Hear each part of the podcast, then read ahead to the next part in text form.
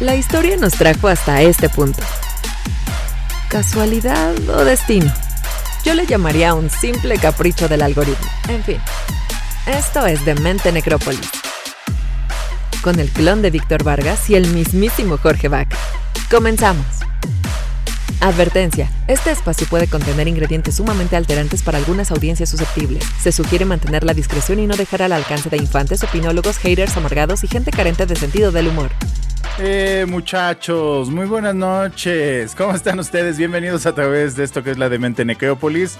Saludos a todos ustedes. Bienvenidos sean a esta que es su lugar de confianza, donde no se les va a tratar bien, no se les va a papachar, se les va a maltratar, se les va a golpear y aún así van a pedir más. Está conmigo a la distancia mi querido el clon de Víctor Vargas. ¿Cómo estás, Vic? Bien, bien, bien. O sea, lo que estás diciendo es como una fiesta de esas chidas a las que solemos ir, ¿no? Donde Sí, le pegan a la gente y pide más.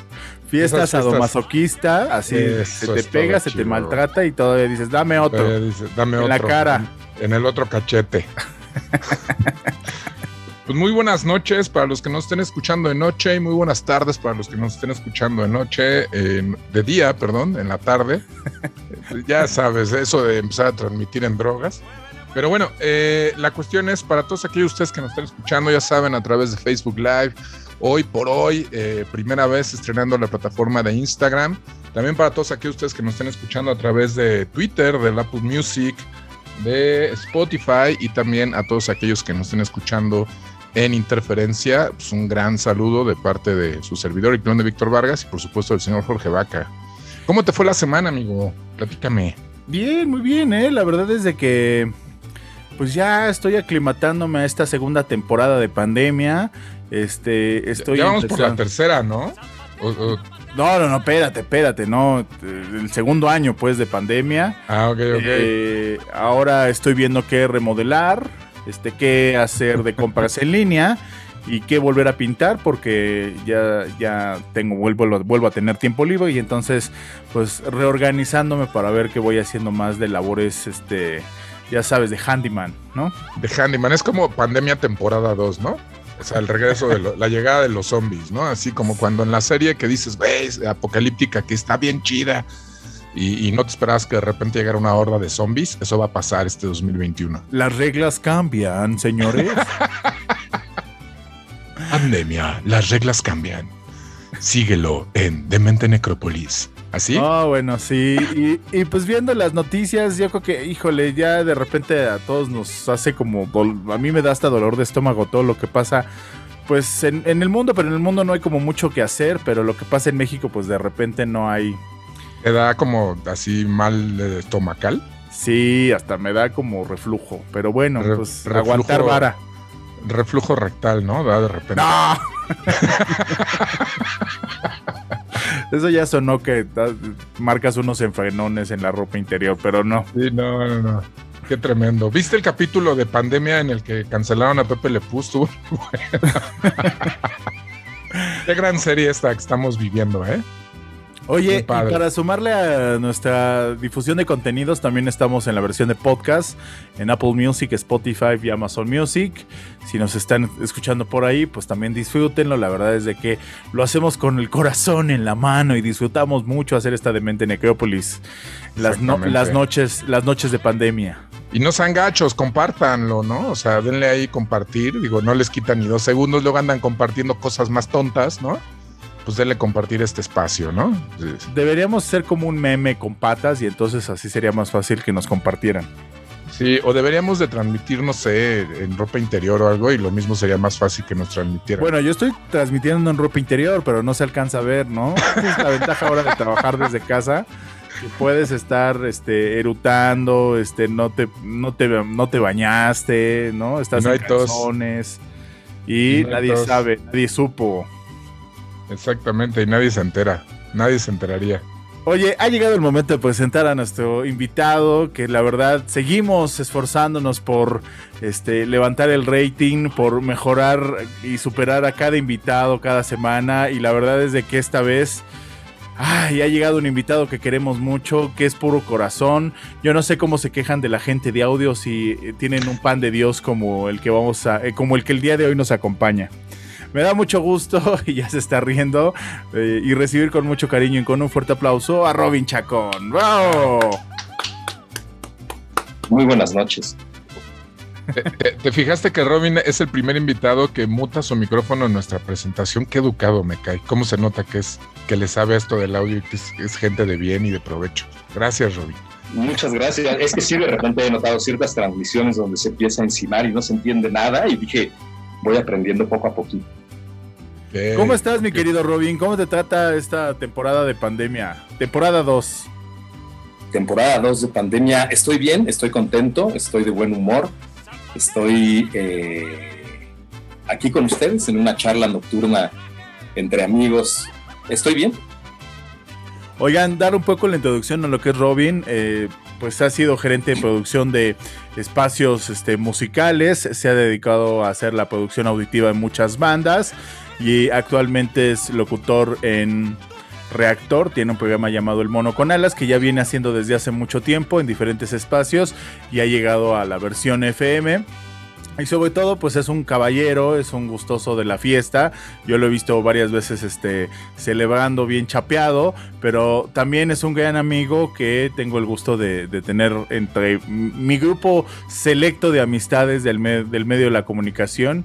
Y me da mucho gusto que eh, el día de hoy, esta noche, nos estés haciendo el honor de acompañarnos, Robin.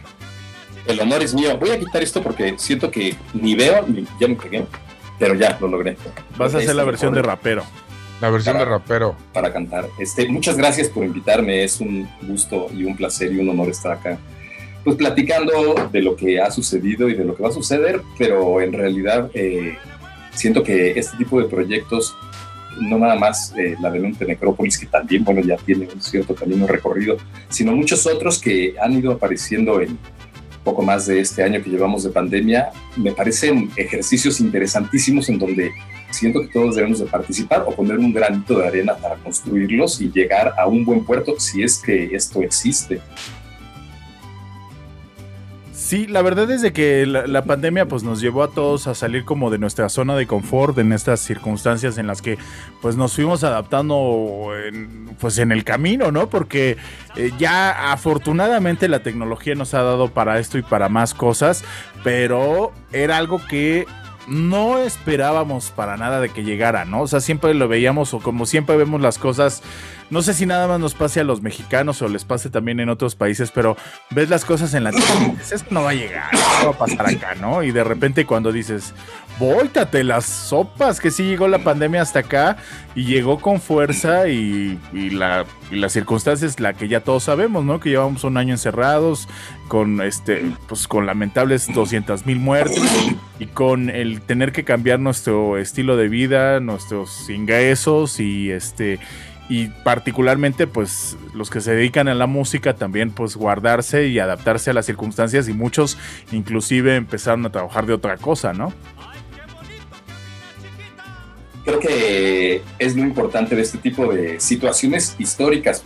Yo de repente me pongo a platicar con mi mamá y entonces mi papá falleció hace cinco años y entonces mi mamá me dice que qué bueno que ya se murió mi papá porque no le tocó vivir esta época complicada y difícil y triste, ¿no? En tanto que pues se han perdido muchas vidas humanas, pero a mí me parece un momento histórico para vivirlo súper interesante porque hasta como estudio antropológico el desarrollo que estamos llevando cada quien es bien, eh, es bien distinto que el de los demás y se han eh, separado caminos, pero también se han unido muchos otros caminos. Entonces me parece que todo tiene su lado positivo. A, los amigos los conoces ahora, este, como dicen en, la, en la fiesta y en la pandemia, ¿no? Los que son verdaderos amigos. Antes decían cómo es, cómo es el dicho Víctor Vargas. En las buenas, en las los conoces en la en la enfermedad y en, la, enfermedad y en la eso sí. En el hospital y en la cárcel. En el hospital y en la paz. Oye, Robin, pero por ejemplo, tú ahorita estás, eh, pues tienes este, este espacio que es el mono con alas, ¿no? Que, se transmite en Reactor 105. Este, si no mal recuerdo, como eso de las 2, 3 de la tarde, ¿estoy en lo cierto? Lo han estado rolando, ¿no? Los horarios. Lo, han estado rolando. Sí, el, horario original del programa es los martes y los jueves de, dos de, de 12 de la noche, eso es de 0 horas a 2 de la mañana. Es un horario completamente nocturno, en la madrugada. Pero a raíz de la pandemia y mucha gente ha preguntado por qué es el cambio de horarios. A muchas personas que han escrito no les gusta que estén rotando no nada más, no nada más los programas, sino a los locutores. Eh, esto sucede, bueno, de entrada por el ámbito institucional, en donde la cabina, evidentemente, que es un área donde confluyen un montón de personas, pues no debe de estar saturada. Entonces, entre turno y turno se tiene que sanitizar, eh, y se hace a rigor. Me ha tocado tener que esperar para que la limpien completamente. Me parece que esto es un acierto, pues en tanto el término médico. Eh, también creo que es interesante ver la forma en que los programas, no nada más la gente, sino los programas han respondido a estos cambios de horario. Al mío, que es de madrugada, bueno, al mono con alas, que es de madrugada, eh, le ha ido muy bien porque han, he recibido mensajes de gente que generalmente en la madrugada pues está dormida porque trabaja a horarios vespertinos y puede escuchar el programa. Ahorita lo estamos transmitiendo los miércoles, es decir, mañana a las 8 de la noche, de 8 a 10 de la noche. Ok, los, los miércoles a las 8 de la noche. ¿Y de qué trata? Digo, para aquellas personas que de repente no hayan tenido el chance o que no hayan podido escuchar el mono con alas, ¿qué, qué, qué podemos encontrar en el mono con alas? El mono con alas es un programa en donde cada capítulo se escoge un libro. Antes yo escogía los libros, ahora pues de entrada ya se me acabaron todos los que yo tenía porque ya los he compartido casi todos. Entonces eh, le pido a las de repente en Instagram o en Twitter hago encuestas para ver qué quieren, qué quieren que leamos. Eh, ya que se escoge el libro y lo escogemos pues en votación colectiva, ¿no? Porque eh, algo de lo que nos sentimos orgullosos es que trabajamos en la radio pública, ustedes lo saben, entonces es interesantísimo ver la participación de la gente en tanto que escoge el tema central por lo menos del programa El Mono con Alas, y cada programa vamos cambiando el libro. Leo algunos fragmentos al aire de este libro y ponemos música que tenga que ver pues, con el libro, con el tema, con el autor, con la nacionalidad. A últimas ya tuvimos un acercamiento con un par de autores que nos prestaron su voz y estas líneas de sus mismos libros las leían ellos, pero los escritores generalmente son algo reacios a leer. Entonces, pues si no lo quieren leer, lo leo yo y ponemos música. Qué chido. La verdad es de que eh, a mí lo que me encanta de tu personalidad y lo que me encanta de este programa es el romper esquemas, ¿no? Porque en una estación juvenil eh, de música rock, pues las expectativas siempre son unas, ¿no? Alrededor de lo que va a suceder. Y el que nos demos estas oportunidades, de, estas oportunidades de romper esquemas, de ofrecer algo diferente a lo que circula eh, pues en la barra de todo el día, este, pues es una gran oportunidad. Y aparte que también él puede mover la lectura desde un sentido audaz, chido, porque también la realidad es de que creo que lo que una de las cosas que nos pasan pues de chavitos es de que eh, por lo menos en el sistema mexicano de educación cuando te ponían a leer era por castigo, ¿no? Y entonces eh, ya se convierte como en un proceso en el que no salimos de él porque todo el tiempo nos castigaron leyendo o poniéndonos a leer forzosamente y no en una circunstancia lúdica. A mí me sucedía que pues también en escuela y estudié algún tiempo en escuelas maristas en donde me ponían a leer de manera obligatoria ciertas lecturas que a mí me aburrían mucho. Y había que leerlas, pues si no las lees te reprueban. Entonces tuve que ingeniarme un sistema para que me gustara leer lo que estaba leyendo. Y cuando tuve mi primer Walkman portátil, pues escogía las canciones que me llamaban la atención en ese momento y leía ciertos fragmentos del libro que me dejaban leer. Y acabando cierto capítulo, soltaba la rola que me gustaba. Entonces, pues era conjugar un poco lo que no me gustaba en ese entonces con algo que me gustaba mucho y a, y a propósito de irnos obligando a hacer este tipo de ejercicios, es que me fue gustando, la, me, fue, me fui gustando, me fui entreteniendo mucho leyendo y me fue gustando la lectura. Era un poco como... Listirijillo, ya lo venía practicando desde chavo condicionar a tu cerebro, ¿no? Así de, acaba este capítulo y te toca tu premio musical, ¿no? Me hice, me hice la de Pablo, pero con la música y los libros, así es. Está bueno eso, porque fíjate que eso que dice Jorge es cierto, y de unos años para acá, de repente eh, el sistema educativo de los últimos años ha recibido muchas críticas, porque pues antes, de repente, la, educación, eh, eh, tanto pública como privada, era como mucho de apréndete de memoria y tal. Y ahorita ya las escuelas de repente parecieran un poquito más activas, ¿no? Con ese sistema que es un poquito distinto, donde, como bien dices, ¿no? A lo mejor en vez de zorrajarles el Quijote en quinto de primaria, este, les piden lecturas que son mucho más accesibles para ellos. Y, y, los niños, yo he visto, a, diferencia a lo mejor de hace 30 años, 40 años, que los niños de repente eh, lo más que llegaban a leer a lo mejor el, el cómic o la historieta, ¿no? Eh, de repente eh, es muy común hoy en día ver niños con libros, con libros, libros, libros, sí a lo mejor con ilustraciones y todo esto, que es todo otro, otro tema, el tema de la ilustración, pero libros que no son necesariamente historietas, ¿no? O sea, sí ha habido una preocupación de alguna manera por el fomento a la lectura, ¿no? Yo creo que está bien que lean historietas y que lean el sensacional de traileros y, y, el libro romántico. Eh, mi familia paterna es de un pueblo que se llama Acámbaro, en Guanajuato, y cuando pasábamos las vacaciones familiares ahí, el pueblo es muy, o en ese entonces era un lugar muy tranquilo, y en la casa había una colección inmensa de el libro sentimental. Esto es un folletín de 50 páginas eh, a pura ilustración, es un cómic impreso a una sola tinta entonces es, estéticamente no es agradable a la vista, pues no trae colores, está impreso en sepia y donde cada, cada folletín, que además eran muy baratos, o son, no sé si existe todavía la impresión, eran muy baratos, muy económicos y populares. Entonces cada historia pues, te contaba una telenovela, casi casi, y para no aburrirme yo los leía y los leía y yo pensaba que cierto tipo de lectura, después la escuela te dice que cierto tipo de lectura no es la correcta porque hay personas que hacen mucha burla, por ejemplo, del sensacional de luchadores o del sensacional de traileros. El libro vaquero. El libro vaquero, etcétera. Claro. Eh, pero bueno, si algo te va a dejar leer cualquier cosa, es buena ortografía, por lo menos. Claro, pero a lo que me refiero no es tanto, no es tanto a la calidad de la lectura, porque al final pues, la lectura es lectura y sea que hayas aprendido con cómics o hayas aprendido con el Quijote, al final del día es lo mismo. Eh, a lo que me refiero es que es, es, una lectura que te, la lectura que de repente se les, se les provee hoy en las escuelas. El de alguna Víctor manera siempre llevándole la más, contraria a nuestros invitados. Ándale, pues nos acerca un poco más, este, o los acerca más bien un poco más a después a lo mejor tomar otro tipo de lecturas y, y a fomentarles eh, la lectura de alguna manera, ¿no? A eso es a lo que me refiero básicamente. Sí, eh, te voy a contar una, una historia personal que a mí me llama mucho la atención.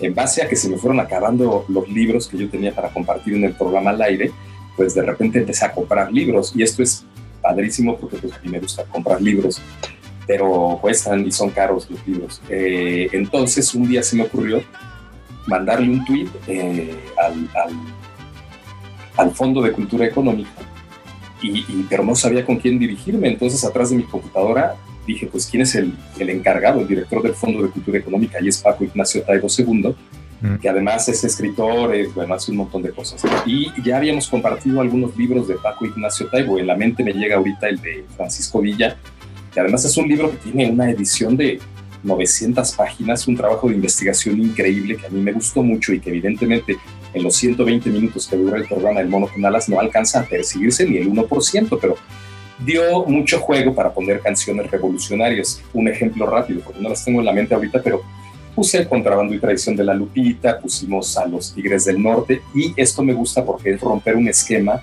dentro de una estación de radio en donde se supone nada más debería de escucharse puro rock and roll.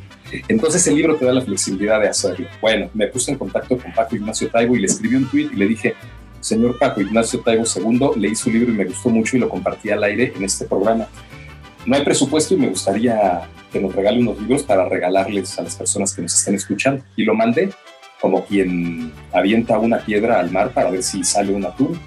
Y al otro día me escribió el señor Paco Ignacio Taibo diciéndome, comunícate este teléfono con fulana de tal, es mi asistente, ella se va a poner a tu disposición y me regalaron una caja, bueno, a través de mí, dos cajas de libros que Además, transportarlas fue un show desde el Fondo de Cultura Económica que está en la salida Picacho, ¿no? La carretera Picacho. Y bueno, regalamos a la AE todos esos libros. Me parece que eso es un esfuerzo por parte de, del gobierno a que la gente se lea. Si regalando libros, no encuentro otro esfuerzo más grande que regalar libros, pero la educación es una parte fundamental en todo el esquema porque hace poco, bueno, hace algunos, algunos años, en algunas escuelas hubo una queja de que habían prohibido porque algunos estudiantes les habían dejado de leer Aura de Carlos Fuentes y los maestros, bueno, hubo, hubo diferencias encontradas, pero pues creo que vamos paso a paso. México es un país creo que todavía muy joven en cuanto al tema educativo. Sí, y eso que ahorita, este, pues se da, nos damos cuenta que, los que se quejan de redes sociales tampoco leen muchos libros, ¿no? Porque si no, ya se hubieran quejado o hubieran censurado o, querido hacer pues alguna imposición de esta llamada generación de cristal de la que todo se queja. Y entonces, este, ya habíamos visto pues un grupo de oponentes a cosas, ¿no? O a libros.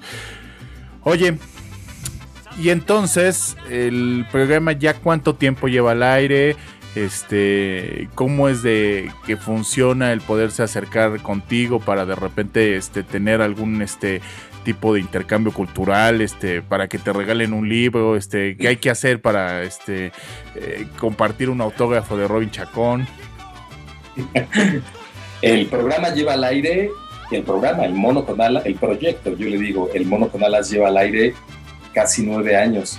Y este proyecto yo lo inicié, era complicado. Yo he entrado a la radio, esta es la segunda vez que yo, digamos, entre comillas, entro a la radio.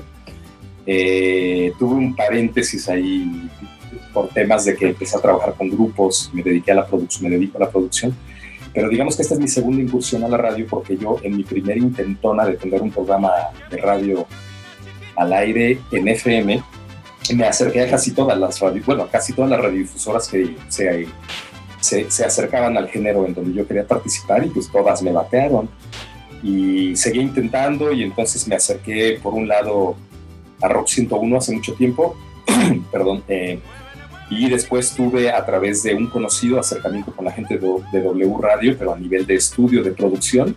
Ahí empecé a entender un poco el proceso de la edición de audio bajo ciertos lineamientos digitales. Me llamó mucho la atención y eh, pues descubrí que si yo quería hacer un programa, yo no quería, sabes, trabajar en una estación. Yo tenía fijo si quería trabajar en WFM o en Radioactivo o en, en ese entonces yo lo que quería era hacer el programa El Mono con Alas. Entonces dije, bueno, me voy a fabricar o voy a ayudar en la fabricación de una estación de radio por internet para pasar ahí los programas de radio, no nada más como El Mono con Alas.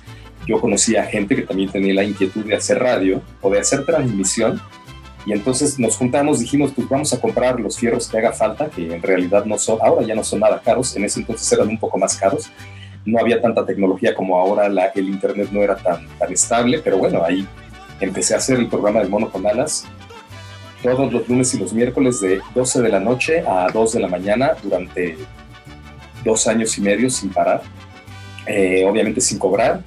Y luego de ahí eh, se hace radio.com, se llamaba ese lugar en donde, bueno, pues compartí un montón de cosas, aprendí muchísimas cosas y de ahí me moví a una estación que se llama gritaradio.com.mx, me parece ahora con pues gente que ya tenía más cercana a la FM a la mano. Aprendí también muchas cosas de ese lugar, pero llegó un momento en donde yo quería seguir haciendo mi programa en vivo y por temas de, logística en horarios, de 12 de la noche a 2 de la mañana, pues me tenían que abrir el portero, las oficinas, etcétera, y requería pues dinero que yo no tenía y que no me pagaban y que el programa no generaba además. Entonces, pues bueno, nos separamos y, y de ahí empecé a colaborar en Ruido Blanco, eh, ruidoblanco.fm, también con el mismo proyecto, El Mono con Alas, dos veces por semana, dos horas en la madrugada, y de ahí me, llamaron para Reactor para colaborar entre los dos. Sí, y este proceso, hablas de un proceso de más de 10 años, ¿no? sí, más de 10 años. Bueno, larguísimo, ¿no? Es que yo no sé en qué momento inicia el proceso, porque cuando yo era niño, tenía con, con, otros dos amigos, mis amigos de la infancia, pues eh, tenemos una mi papá compró una grabadora de doble cassette y doble bocina, una grabadora estéreo. Sé que explicar ese término ahorita suena ridículo, pero antes las grabadoras nada más tenían una bocina y un, un reproductor de cassettes. Entonces esta grabadora aparte de enseñarme en realidad lo que era el estéreo, que para mí es una cosa apasionante, podíamos grabar en un cassette al mismo tiempo que reproducíamos el otro y teníamos un, micrófono, un micrófono chafísima que le metíamos a la grabadora y entonces desde esa época hacíamos nuestros programas de radio grabados en cassette y se los mandábamos a un amigo que vivía en Guadalajara por correo. Y luego este amigo les daba, les daba retroalimentación, ¿no? ¿Cómo era ese proceso? ¿O nada más era por el gusto de mandarlo, saludarlo y tal? Eh, nunca lo hicimos con la, con la intención de esperar que nos dijera si era bueno o malo.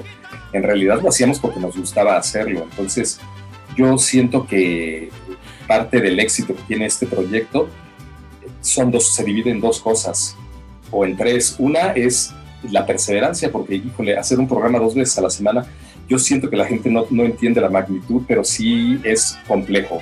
Yo me quito el sombrero con la gente que tiene programas eh, de radio al aire todos los días o en internet todos los días, porque es un, es un proceso agotador. Eh, bueno, uno es la, consistencia, no perseverancia, la consistencia. Eh, el segundo es la colectividad. Yo siempre he dicho que este programa lo hacemos entre todos y es real, no lo, no lo digo para colgarme ninguna medalla. De entrada, la gente escoge el libro y la gente pide las canciones y yo las pongo. Imagínate si yo pusiera las canciones que a mí me gustan en ese programa, me correría, me hubieran corrido a la semana, ¿no? Yo, la música que yo escucho es, no sé, no, no creo que sea tan digerible. Y número tres, el programa no tiene ninguna pretensión económica de entrada, pues Reactor es una estación de radio gubernamental en donde todos sabemos que a partir de pues la cuarta transformación se están saneando las finanzas públicas y se está haciendo un intento de volver a conseguir este prestigio que posiblemente antes de los años 30 tenía el gobierno, pero ahí vamos, siento que va, eh, que es un proyecto viable, siento que hay mucha unión, siento que la gente confía en él y le está gustando, pues estamos contentos. Qué chido, Robin. La verdad es de que eh, a mí me gusta este el finalmente esta, esta pasión por la radio en la que de repente nos identificamos tanto tú, Robin, como eh, el señor este Víctor Vargas y este amable servidor, porque todo comienza de una labor lúdica, de divertirse haciendo eh, cosas frente a un micrófono, a lo mejor de chavitos o de adolescentes, a lo mejor en la secundaria o cosas muy, este, muy básicas de las que se fueron elaborando, en la que se genera esta, pues este alter ego dentro de nuestras cabecitas. con el tiempo, pues se va desarrollando el personaje y se va generando hacia, pues ya hacia la forma pública, ¿no? A través de los medios de comunicación. La realidad es de que qué hubiéramos dado nosotros hace 15, 20 años por tener el nivel de tecnología que ahora se tiene, ¿no? O sea, el simple hecho de que podamos estar teniendo esta videollamada, compartiendo y platicando con gente este, de cualquier parte del mundo o con nadie, porque igual y nadie se conecta, pero este eh, en, nuestras casas, ¿no? Antes ni siquiera el internet daba para eso, ¿no? Ni siquiera las plataformas, o sea, ni siquiera para hacer una, una, una transmisión de audio estable funcionaba en internet, ¿no?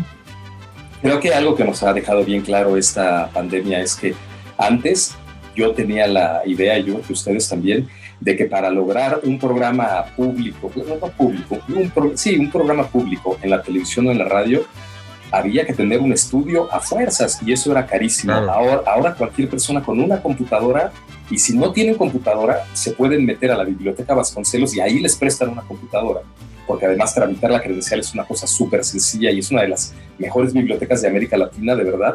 Y desde esa computadora pueden hacer su programa de radio y transmitirlo, caramba, no nada más como reactor en FM, que transmite en un, en un rango corto, en un rango cercano. Pueden transmitir a todo el planeta. Y además, algo muy importante es que no deben de estar pensando en la transmisión, en cuántas personas los están viendo o no, sino que esa, esa transmisión que ustedes van a hacer o que ellos van a hacer eh, va a quedar ahí eternamente, puede quedar ahí guardada eternamente. Oigan, pues vamos a presentar algo de música para que no digan que nada más aquí se pasa uno platicando y echándose jitomatazos, sino también disfrutamos de la música. Tirando buen rollo nada más. Tirando buen rollo y que, ay, no, que leer y que las plataformas. Bueno, Ahora las nuevas generaciones decían estos rucos. Pero bueno, rucos. vamos a poner algo de música. Esto se llama, el artista se llama Llamas, la canción se llama Mala, Mala Influencia. Y lo ven, lo sintonizan, lo sienten y lo palpitan a través de la demente Necrópolis por todas las plataformas de redes sociales por las que transmitimos y, evidentemente a través de interferencia del Instituto Mexicano de la Radio. Ahorita, ahorita regresamos, no se vayan. Nuestro invitado especial es Robin Chacón. Ya regresamos, muchachos. Esto se llama Llamas, Guillermo Llamas. Y la canción fue Mala Influencia. Y la verdad es que es de las cosas más divertidas, de las artistas más divertidos que he descubierto en los últimos tiempos. Y me da mucho gusto ponerlo a través de la Demente Necrópolis para que ustedes lo disfruten, porque evidentemente la cosa es proponer música y de que ustedes eh, la disfruten como nosotros, como nosotros disfrutamos proponer. Mira, mira, ahí estás, amigo, en la transmisión de Instagram. Ahí, estás, ahí te estoy viendo, ahí te estoy viendo en la transmisión de Instagram, mira. Qué ahí está tu cara, ¿eh? Ya vi que si te sales del cuadro ya no salimos, ¿eh? Exactamente. Tienes el recorte de Instagram. El recorte de Instagram. Ahí estoy yo, mira. Que estar centradito. centradito. Si no, mira, ahí está mi carota. ¿eh? Ahí está, volteando. Qué salvaje te ves. salvaje en el buen sentido, así como de salvaje de o, salvaje de, animalito de la pradera. De, échele una moneda al señor. échele, una, échele una buena bañada. Échele una bañada. ¿Para qué? Si así me quieren. Poquito, pero me quieren. Eso te dice. Yo sé, yo sé. Pero pues ya, ni modo. Tendrá que ser lo que será. Nos está acompañando Robin Chacón, que es todo seriedad frente al micrófono. Tendremos que decirle que estamos fuera del aire para que se suelte diciendo. Para que, para que diga groserías y peladeces. Sí, los chistes. Pura majadería. Pura. Oye, Robin, ahorita fuera del aire te preguntaba, porque tenía, tenía eh, eh, la duda esta de Sí, ustedes en, el Mono con Alas platicaban eh, sobre estos temas, por ejemplo, más allá, además, o sea, además de hablar pues de, las cuestiones de narrativa, de los libros, de este tipo de rollos, si se metían en, temas a lo mejor para hablar sobre la industria, de la, de la, de, pues, la, industria literaria, pues, ¿no? O sea, desde el rollo de, de, los libros, ¿no? De, la venta, compra de libros, hasta el rollo, por ejemplo, de los libros electrónicos, que se ha vuelto, durante esta pandemia se ha vuelto una gran tendencia. Eh, y, de la, y de la incluso eh, desaparición de muchas imprentas eh, pues, y de todo, de, pues de cómo se maneja este, este embrollo de la, de la industria de la impresión y, el manejo de libros físicos.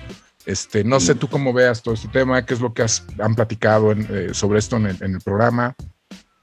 Creo que no nada más ha, ha, afectado a la industria editorial esto de la pandemia, sino ha afectado a todas las industrias hay evidentemente otras industrias que se han levantado, han despegado, como dices tú, el comercio electrónico de libros ha crecido, me parece que un 37% en este poquito más de un año que lleva la pandemia. Una cuestión que me parece extraordinaria porque hace poquito estuve de viaje y quería, tengo un libro que quiero leer, pero el libro es muy grueso, entonces el, no podía documentar una maleta abajo del avión y tenía que llevarme todo en maletita de mano y no cabía el libro, entonces pues la tecnología de los libros electrónicos creo que te hace el paro, ¿no? En este tipo de casos, si bien es que, como dices, es terrible que artesanos, digámoslo así, de la industria editorial, como son los impresores, los tipeadores, este, correctores, traductores, bueno, hay toda una industria detrás. Están desapareciendo, pero pues como está desapareciendo todo en todas las industrias, conforme nos acercamos al fin del mundo y al año 3000, yo creo, es una evolución lógica que tiene que existir. A mí me siguen gustando más los libros en físico porque es un fetiche que tengo.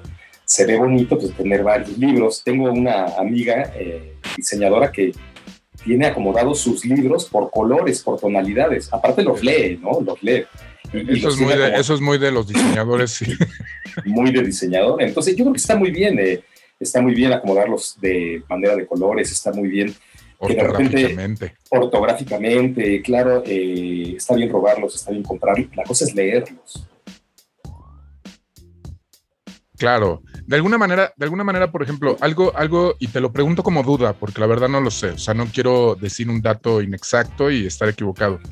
Eh, las nuevas generaciones, eh, me refiero a nuevas generaciones, gente que está ahorita estudiando en la universidad, que como bien lo platicamos hace rato, eh, a mí me ha llamado la atención que ahorita los niños menores de 10 años siento, y lo digo también de manera muy eh, por encima, que leen un poquito más. Pero eh, chicos universitarios, esa generación que está ahorita a la que le llaman generación de cristal a muchos de ellos, leen más, leen menos. ¿Qué, has podido ver tú o qué, cuál es tu experiencia con esto, eh, con respecto a esto? Eh, muy buena pregunta el Víctor, ¿eh? Sí, le echas ganas. Y lo, y lo pregunto de verdad desde mi total ignorancia. O sea, te lo pregunto a ti que estás más metido en eso, pues.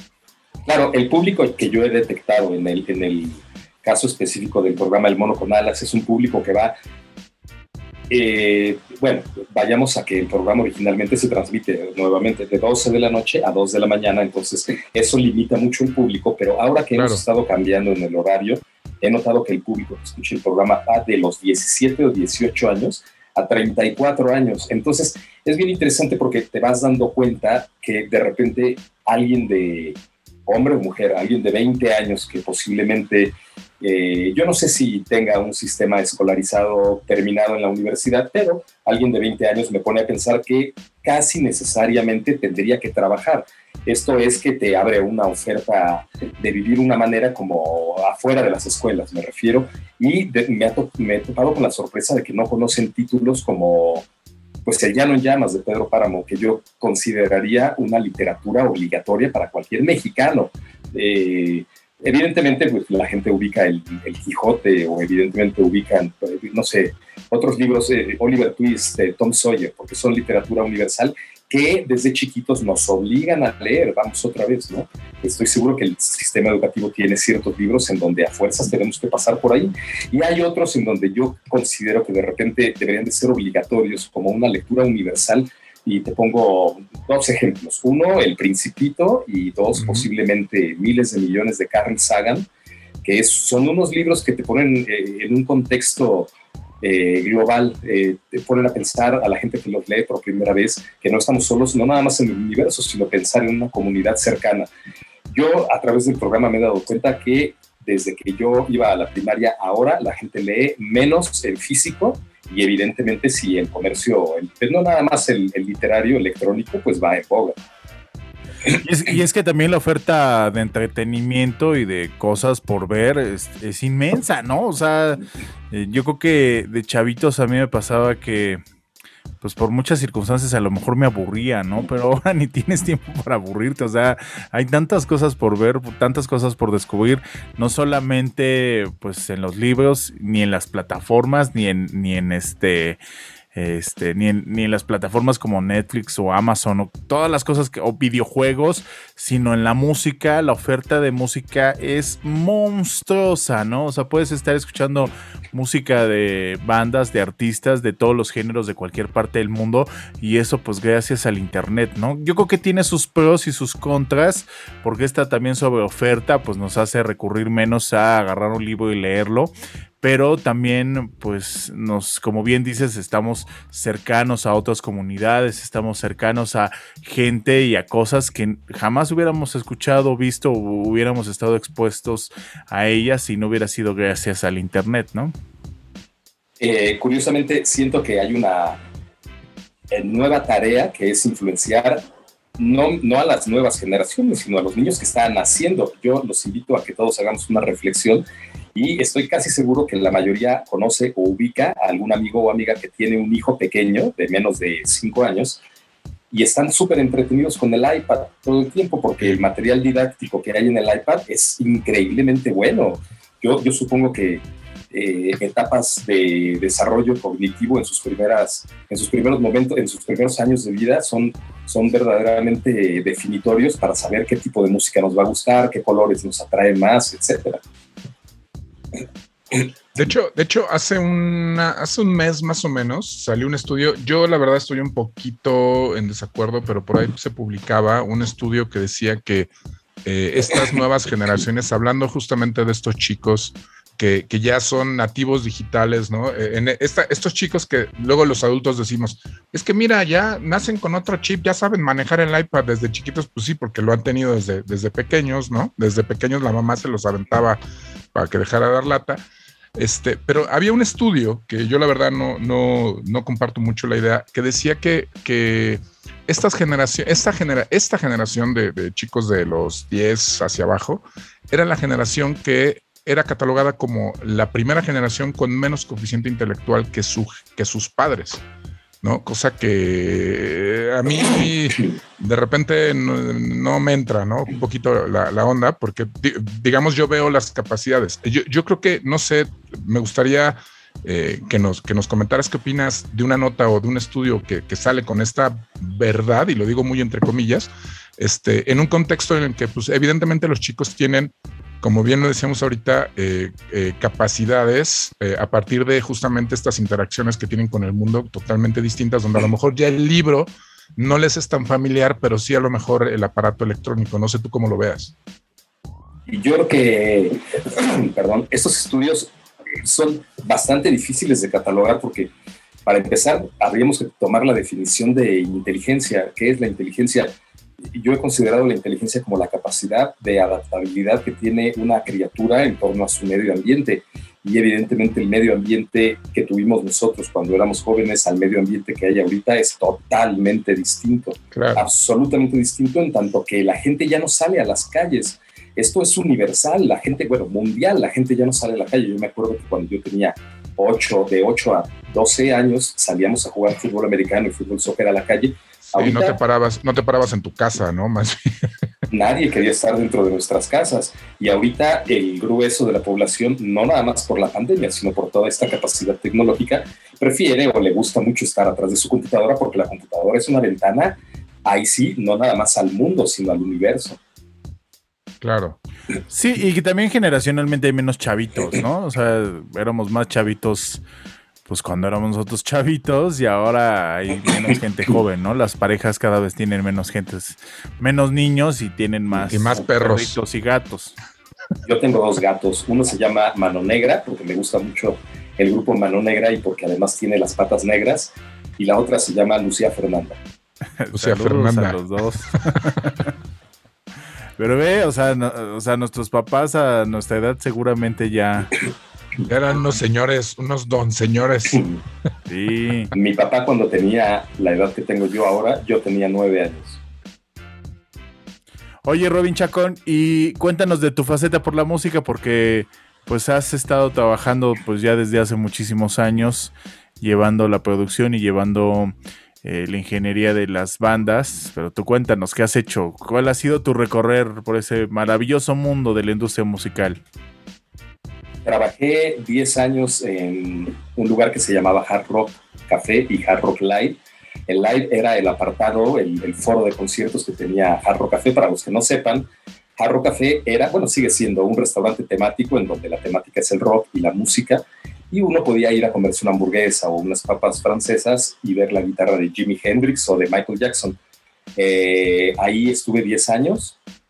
Después eh, salí de ahí y me puse a hacer trabajos como freelance relacionados a cosas similares, en tanto a producción, el audio me gusta mucho, al principio un poco de video, pero me fui centrando un poco más en la producción en general, en espectáculos masivos, a través de hacer este tipo de eventos, muchos comerciales, ¿no? eventos privados, bodas, 15 años, inauguraciones de restaurantes, este tipo de cosas sociales.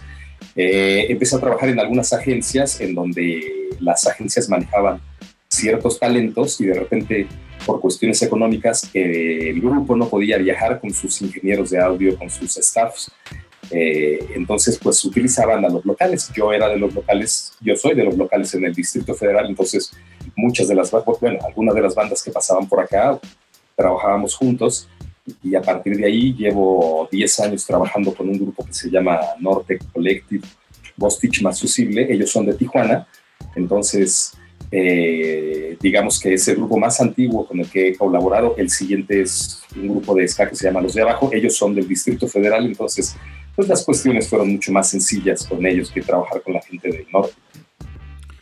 Y, justamente se da lo que de lo que venías platicando hace rato, que es esta posibilidad de adaptarse a los nuevos tiempos, ¿no? De reinventarse, porque también, pues en el momento de que terminó tu trabajo en el Hard Rock Life, este, tuviste que salir de este lugar y darte la oportunidad de, pues, reinventarte literalmente para empezar a trabajar con las bandas, ¿no? Y eso te ha llevado a pues ya tener este ahora un nuevo camino, un nuevo recorrer y eso está, está bien chido, ¿no?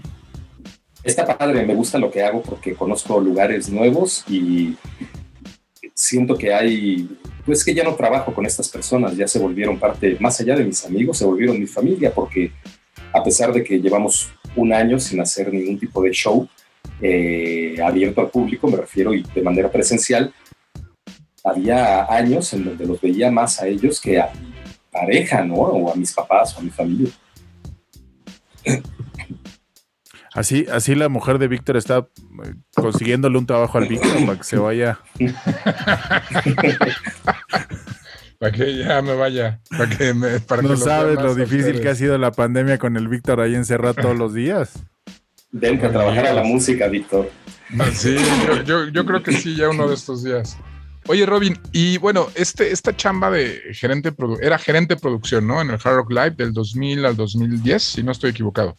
¿Es correcto? Es, correcto. Este, ¿Qué hace para, para todos aquellos que queden extraviados, eh, los que quieren de repente entrarle a todo este numerito de la producción? ¿Qué hace un gerente de producción?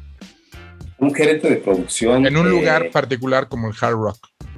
Se trata de establecer la coordinación entre las posibilidades técnicas que tiene un sitio, cualquiera que sea, el Hard Rock, el Auditorio Nacional, el Lunario, y las condiciones mínimas necesarias que establece un grupo o un proyecto para, para, presentar su show. Entonces, evidentemente, estas necesidades implican cuestiones técnicas en base a audio, iluminación, video, pirotecnia, transportación, hospedaje, etc. Y lo que de repente alguien me preguntó una vez, oye, ¿tú controlas todos estos aparatos?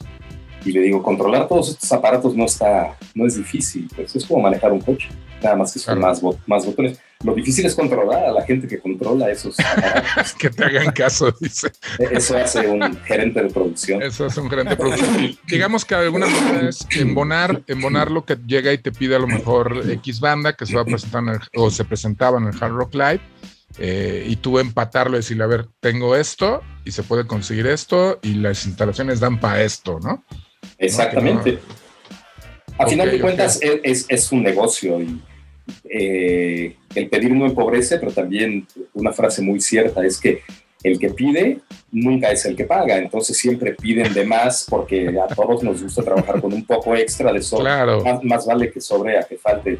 Y de repente pues los números se van al cielo y hay que frenar un poco ese proceso. Oye Robin, lo, lo más loco que te llegaron a pedir una banda así mexicana o extranjera que, que tú dijiste, no, padre viene, viene en drogas, que hayas dicho tú, híjole chavo, ¿qué es lo más loco que te llegaron a pedir para, para, una, para una tocada ahí en el Hard Rock Live o en el Hard Rock?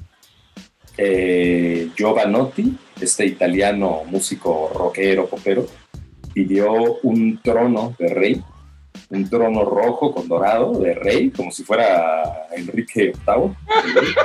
ok. Y, se lo conseguimos. Ok, ok. Sí, nos, lo prestaron la gente de utilería de Televisa, que siempre están al tiro y son los profesionales, y nos prestaron el trono. El departamento de utilería. Yo alguna vez, hace mil años, trabajé de utilero, hice algunas cositas ahí y sí tienes que ser como un pequeño, como estos programas de, de, este, de la gente que es acumuladora, ¿no? De cosas.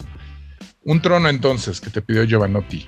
Un trono y se usó porque en ese entonces Jarro Café a nivel, a nivel global tenía una fundación que se llamaba Save the Children, me parece y en donde una vez al año establecían a un artista reconocido internacionalmente y lo presentaban en algún hard rock café o hard rock live del mundo. Cualquier locación podía ser y nos tocó a nosotros un par de veces, nos tocó tener a Giovanotti, nos tocó tener a Alanis Morissette y nos tocó tener a Osomati. Oigan, si les parece bien, vamos a una rola. Regresamos para seguir platicando en esta que es la de Mente Necrópolis, haciendo honor a Norte Collective Bostic y Fusible, que pues Robin trabaja con ellos. Vamos a poner esto que se llama Convénceme en una colaboración con Rubén Albarrán. Regresamos, no se vayan.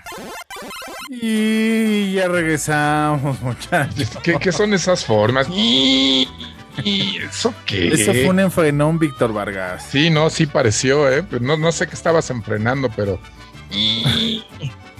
sea, ¿qué onda, amigo? Mi forma de regresar ya es un poco extraña porque pues como estoy operando y manejando, luego... Eres un señor. Pues, dime, yo regreso, no pasa nada.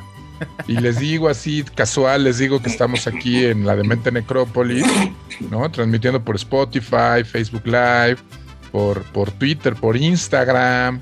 Estamos también aquí en Interferencia y estamos en todos lados. Y se los puedo decir así casual, sin necesidad de que hagas eso. Podemos hacerle así, amigo, no pasa nada. Oye, y tenemos nuestra versión para llevar. Y tenemos nuestra versión para llevar en Apple Music, Spotify y Amazon Music en el podcast, donde para llevar a ir comiendo este episodio y muchas de las cosas y de los artistas que hemos entrevistado en el programa televisivo cibernético motorizado. Mágico. Cómico, musical, porque por alguna razón de inmadurez decimos que no es radio, decimos que no es televisión, es simplemente un espacio de recreo y terapia ocupacional. Terapia de pandemia. Terapia de pandemia, así es. Y en esta ocasión, pues hemos invitado a uno de nuestros amigos más queridos, porque de verdad sí es muy querido Robin Chacón. ¿No le dices lo mismo a todos, Jorge? No, no, no. hemos tenido invitados que aborrecemos. Ah, no Como el día que invitamos al foco. Ay, no, qué horror. No es cierto, no es cierto, jamás. Qué horror, ojalá y no se vuelva a repetir. No, no digas más de dos veces es foco porque aparece, ¿eh? Aparece, Yo creo que nos ven secreto y ya cuando ven que lo mencionamos, este, se manifiesta. entrar a la sesión.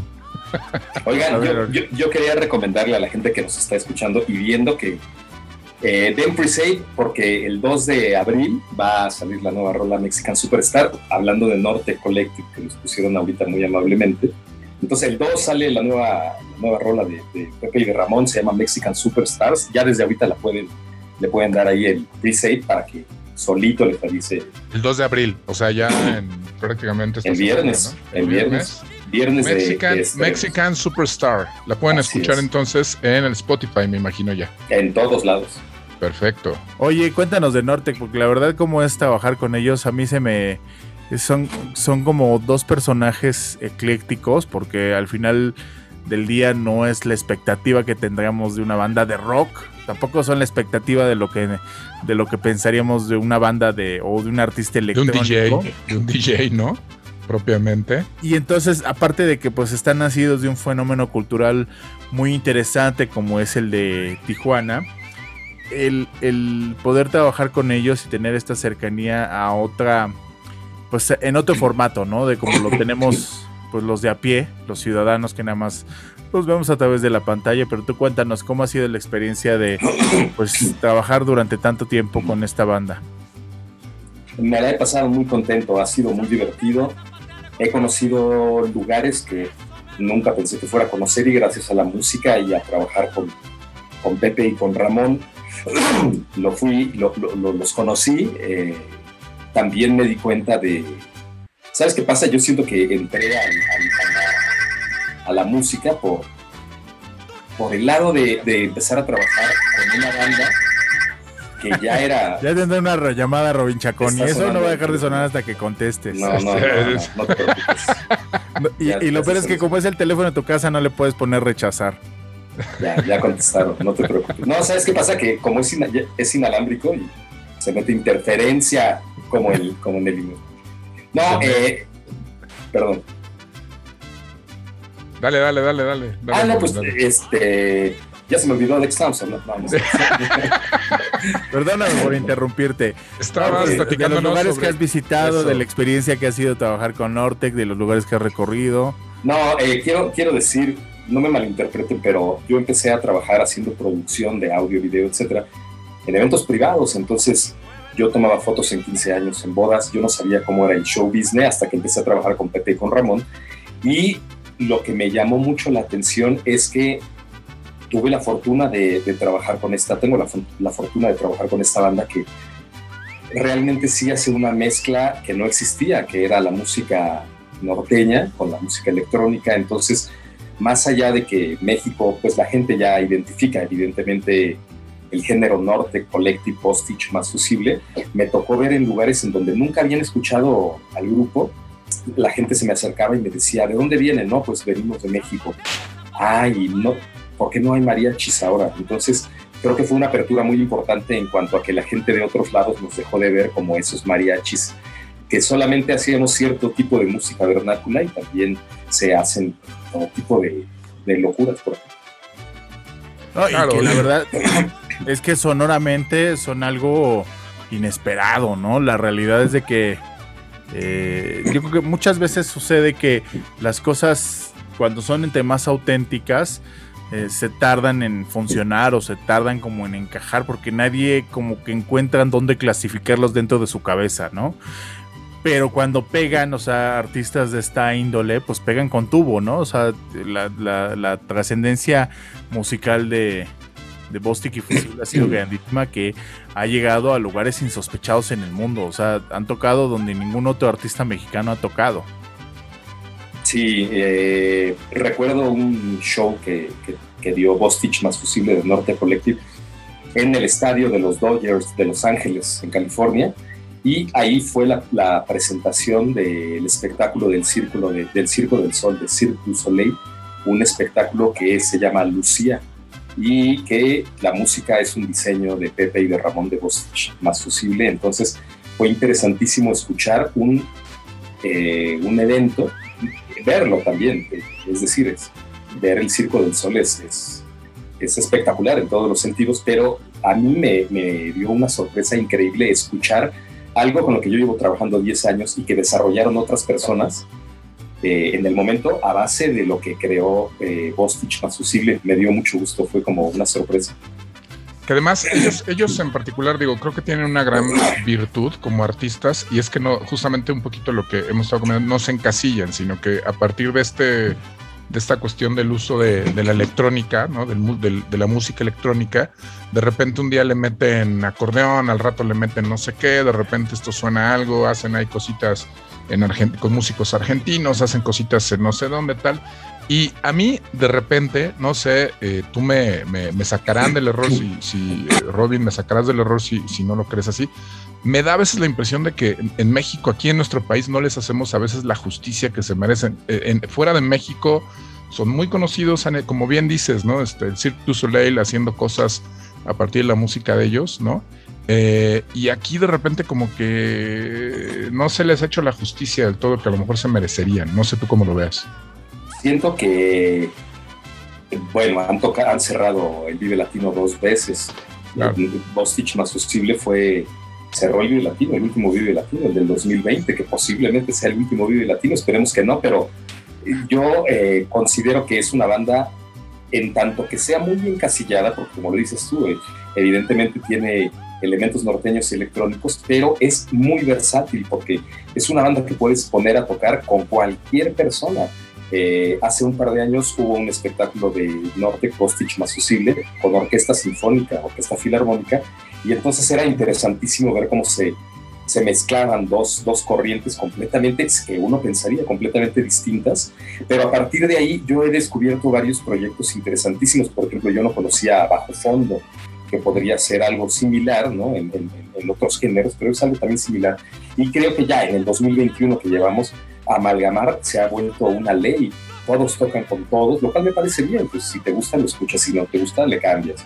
Porque digo, al final, como bien dices, o sea, y es justo lo que te decía, con, eh, con, con, con ellos de repente hay esa facilidad de que se adaptan, de que no suenan siempre igual, que eso está increíble, o sea, justo no se encasillan, no suenan siempre igual, de repente eh, los escuchas hoy y los escuchas hace, hace 10 años y se entiende, tienen ese sello muy peculiar de ellos, que sí dice, son ellos, pero en absoluto suenan a lo mismo, ¿no? Y está padrísimo eso, o sea, como banda.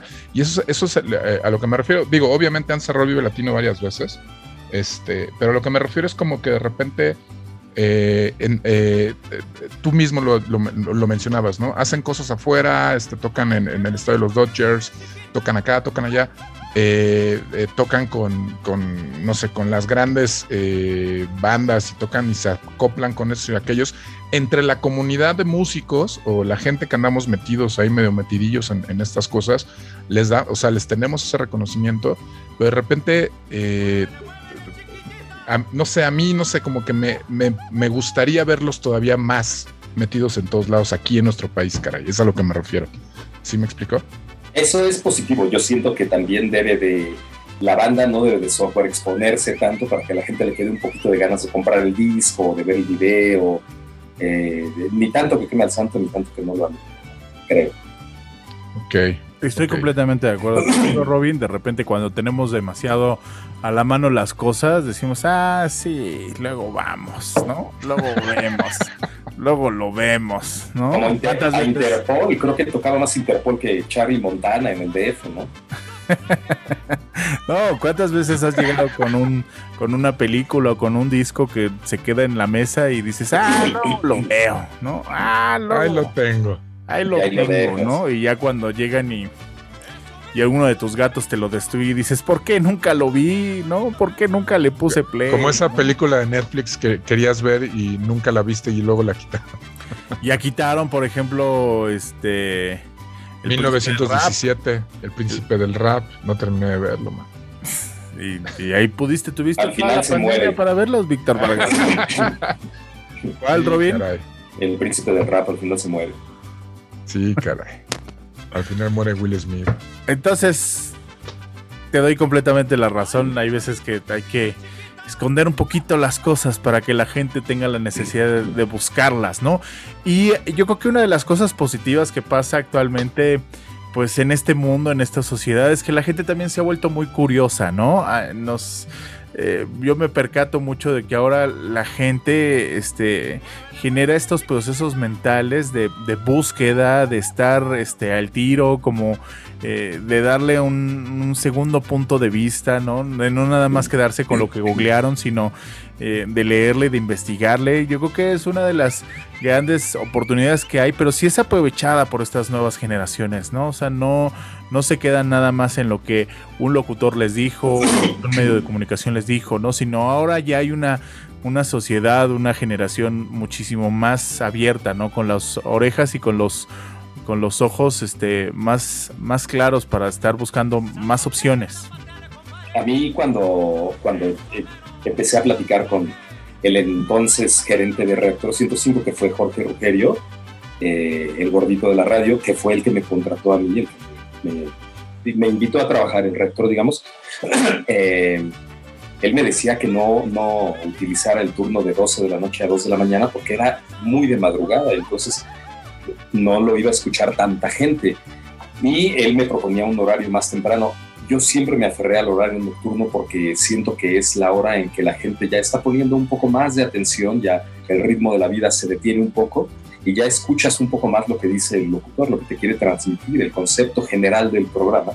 Y me llama mucho la atención el cómo de repente digo alguna frase mal dicha o doy un dato erróneo, porque pues yo siempre he dicho que no soy experto, entonces me equivoco y en las redes sociales instantáneamente aparece una réplica y eso me, me, gusta mucho. Yo siempre insto a la gente a que me escriba o a que me llame para darme sus quejas, porque es bien bonito que te tiren flores y que te digan que haces muy bien las cosas, pero la, la verdadera situación es que cuando te señalan tus errores te ayudan a construirlo y de eso se trata en la radio pública, de construir. Bueno, y también hay un montón de sabelo todos, ¿no? Esos nunca... esos nunca... Nunca Oh, falta, nunca ¿no? Oye, pero fíjate que eso que mencionas, por ejemplo, del horario es interesante porque es como esta relación tal vez más íntima del locutor con, la- con su audiencia, ¿no? Eh, muy como de estos eh, locutores eh, de película mexicana, ¿no? De el, tipo escuchando y el locutor hablando y el tipo sintiendo que le habla a él. Como bien dices, ya no es el ruidero del tráfico, ya no es el, el ir en el tráfico nada más haciéndote ruido el locutor, sino es un tipo que te está platicando un libro y tú así, de, ah, órale. Y, y de repente a lo mejor estás haciendo la tarea o estás trabajando de madrugada escuchando a Robin Chacón, le buscas y dices, oye, pues el libro está en PDF, pues me lo voy a echar, ¿no? Y, y, eh, eh, sí hay una relación diferente, ¿no? En ese horario, creo. Sí, sí, te comparto totalmente el- tu punto de vista en ese sentido, ¿no? Me ha tocado que tengo radio escucha, bueno, tenemos ahí un- una colectividad en donde han escuchado el programa desde el inicio de, de que estamos en, no, no en Reactor, sino en Ruido Blanco, en otras eh, páginas o estaciones de radio, que van Ajá. siguiendo, lo que van siguiendo el proyecto, ¿no? Entonces, a mí me llama mucho la atención porque tenemos, entre comillas, ciertos códigos. Voy a poner un ejemplo sin decir nombres. Hay un radio escucha al cual no conozco, al cual le tengo muchísimo aprecio, y es un radio escucha que en el periodo de En abril eh, vamos a cumplir cuatro años en Reactor del Mono con Alas y es un radio escucha que a lo largo de estos cuatro años, por ahí del año y medio del programa, le tuvieron que amputar las piernas. Tuvo un accidente, le tuvieron que amputar las piernas, entonces su vida se modificó drásticamente y escribía y hablaba mucho al programa y se comunicaba y todo el tiempo estaba presente y de repente ahí conozco canciones que le gustan. Entonces de repente pongo ciertas canciones o hago ciertos comentarios y sé que si él está escuchando va a entender que ese comentario va para él y me gusta. También me gusta mucho pensar que la física no nos ha eh, establecido al 100% qué tan lejos llegan las, las, las ondas hertzianas. Uno sabe cuánto miden, uno sabe por dónde viajan, pero no sabe qué tan lejos llegan. Entonces, yo pienso que si la gente cuando ya no existe en este plano terrestre tiene una posibilidad, llamémoslo tecnológica si tú quieres, o religiosa, o es una esperanza que queda en el aire de comunicarse con la gente que seguimos acá en la Tierra, posiblemente la radio sea una manera de comunicarnos con los que ya no están aquí con nosotros, y eso también me motiva y me gusta mucho pensar de esa manera. Ya ves, la verdad es de que te lo dije, Víctor Vargas, este sí es un invitado que quieren, no como no como los que has traído tú. Que es buena onda. Ay, ahora métete con mis invitados. Oye, ¿y si llegó el foto de él? Ya nomás que Creo que ya se fue, entonces nada más estuvo ahí escuchando un rato.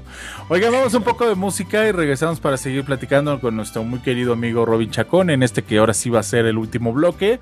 Lo ven, lo sintonizan, lo viven a través de la Demente Necrópolis, completamente en vivo a través de las redes sociales y en la versión también para disfrutar y gozar a través de Interferencia del Instituto Mexicano de la Radio. No se vayan porque nosotros aquí seguimos para seguir disfrutando con ustedes, muchachos.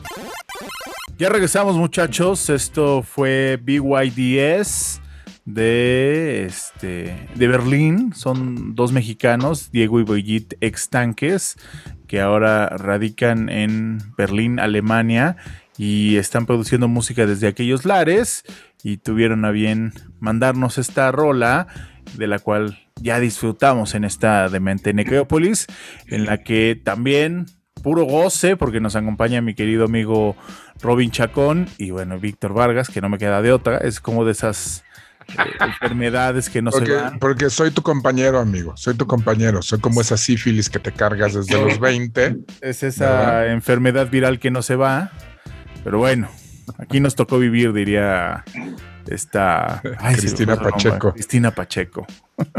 ¿Ves? Para eso, para eso. Robin, Chacón, ¿cómo la has pasado? ¿La has pasado bien? Este, sí resultó provechosa esta transmisión. Este, ¿lo, volverías a hacer? ¿Lo recomiendas? ¿O, qué? ¿O cómo? no, lo recomiendo ampliamente porque además las personas que tengan en su computadora la aplicación Zoom pueden hacer un programa de radio ahorita. Si se les antoja hacer un programa de radio, agarran sus guiones, agarran su... No tienen que agarrar nada, agarran su imaginación y les avisan a todos sus amiguitos que están transmitiendo desde Zoom y ahí pueden empezar a hacer sus pininos radiofónicos, porque si de repente por ahí alguien que trabaja en radio los escucha y los recomienda, no saben, al otro mañana pueden estar trabajando en, en alguna estación de radio por internet o por FM o por ahí por algún lado. La cosa es, la cosa es eh, visibilizarse, ¿no? Al final del día y sobre todo para la gente que quiere empezar en estas cuestiones, eh, el tema es visibilizarse, ¿no? De alguna manera. Y no esperar a que alguien te llame porque nadie te va a llamar. Y no esperar a que alguien te abra la puerta. Si, no hay, si nadie te abre la puerta, bueno, pues te vas a la carpintería y te construyes tu puerta y tú la abres porque no va a haber de otra manera, ¿eh? en serio. Y después de esta pandemia, las cosas se van a poner mucho más complicadas en el ámbito laboral. Entonces, yo le recomiendo a las personas que empiecen a desarrollar proyectos propios porque nadie se ha vuelto famoso replicando algo de alguien más.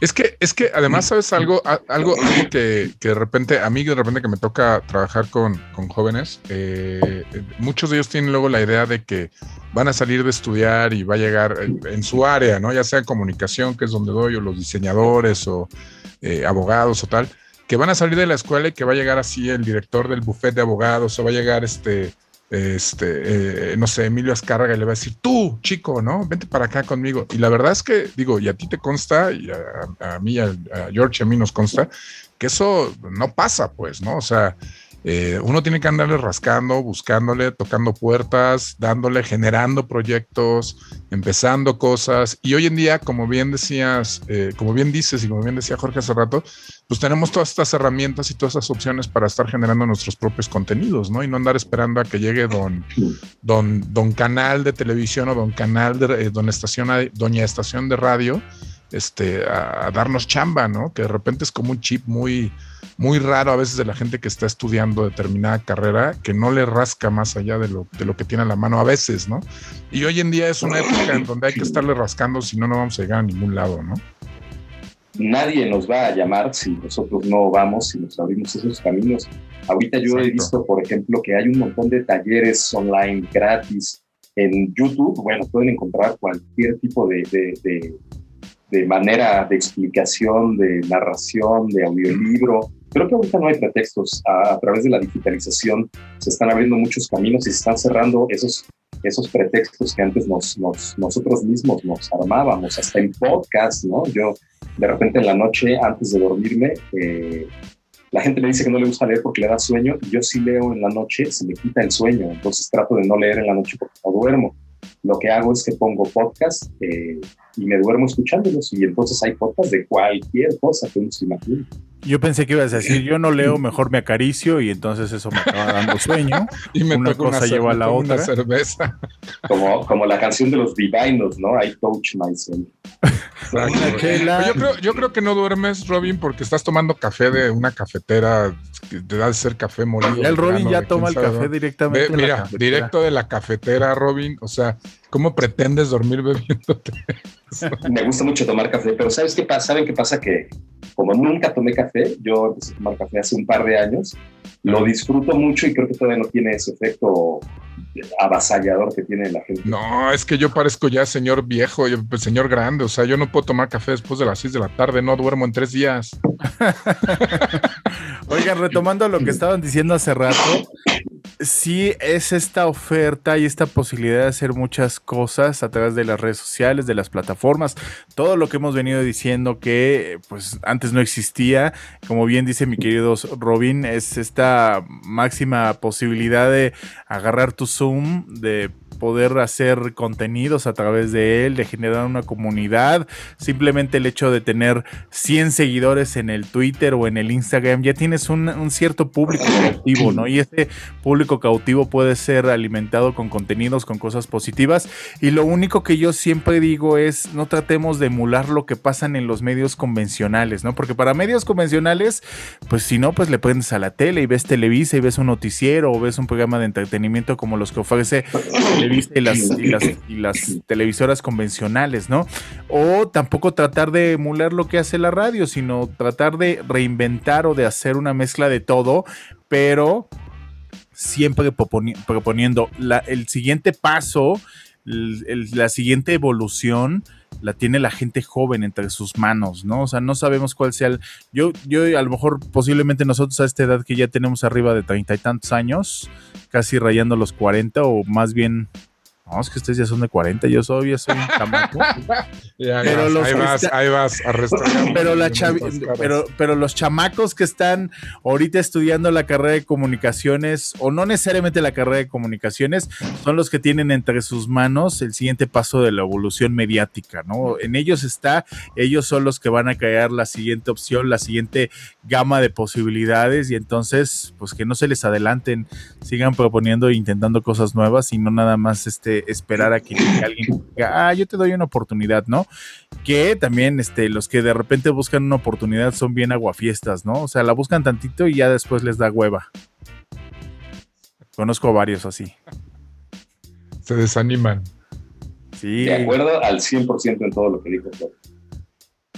Me sumo, dice Robin. Dice, me sumo. Está bien. Está bien ya para, para, para un poquito recapitular, Robin, ¿cómo te la has pasado el día de hoy? ¿Cómo, cómo te la has pasado el día de hoy? Y, digo, ya al principio nos estuviste platicando un poquito sobre este tema de, cómo has estado eh, en, la pandemia y tal, y más bien en, un sentido laboral, ¿no?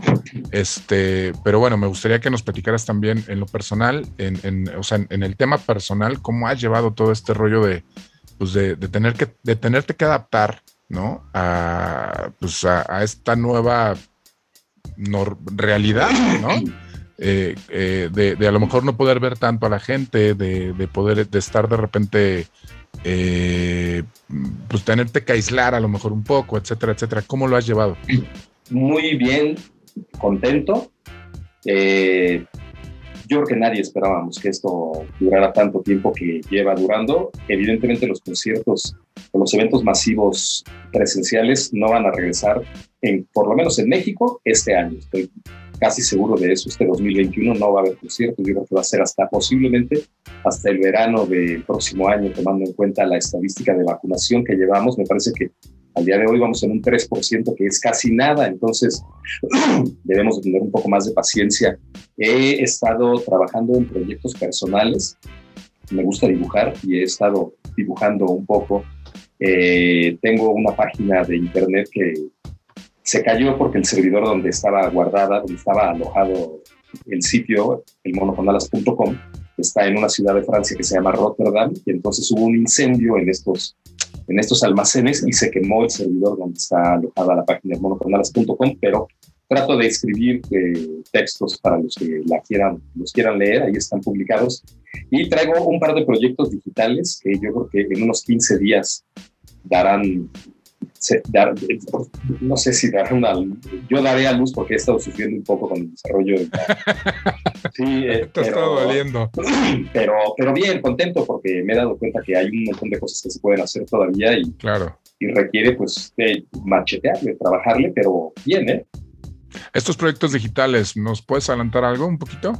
Eh, me gustan mucho las noticias y veo muchas, veo muchos noticieros. Trato, soy adicto a ver las noticias, entonces tengo una pantalla en donde la divido en cuatro y en cada imagen tengo cierta fuente de noticiosa y nada más voy muteando el audio para brincarme los comerciales o estas cosas o, secciones que no me gustan y voy adquiriendo un, un mosaico noticioso de la, del día. Entonces, eh, me llama la atención hacer un proyecto que resuma algunas noticias importantes locales del día y darlo a conocer en menos de 10 minutos.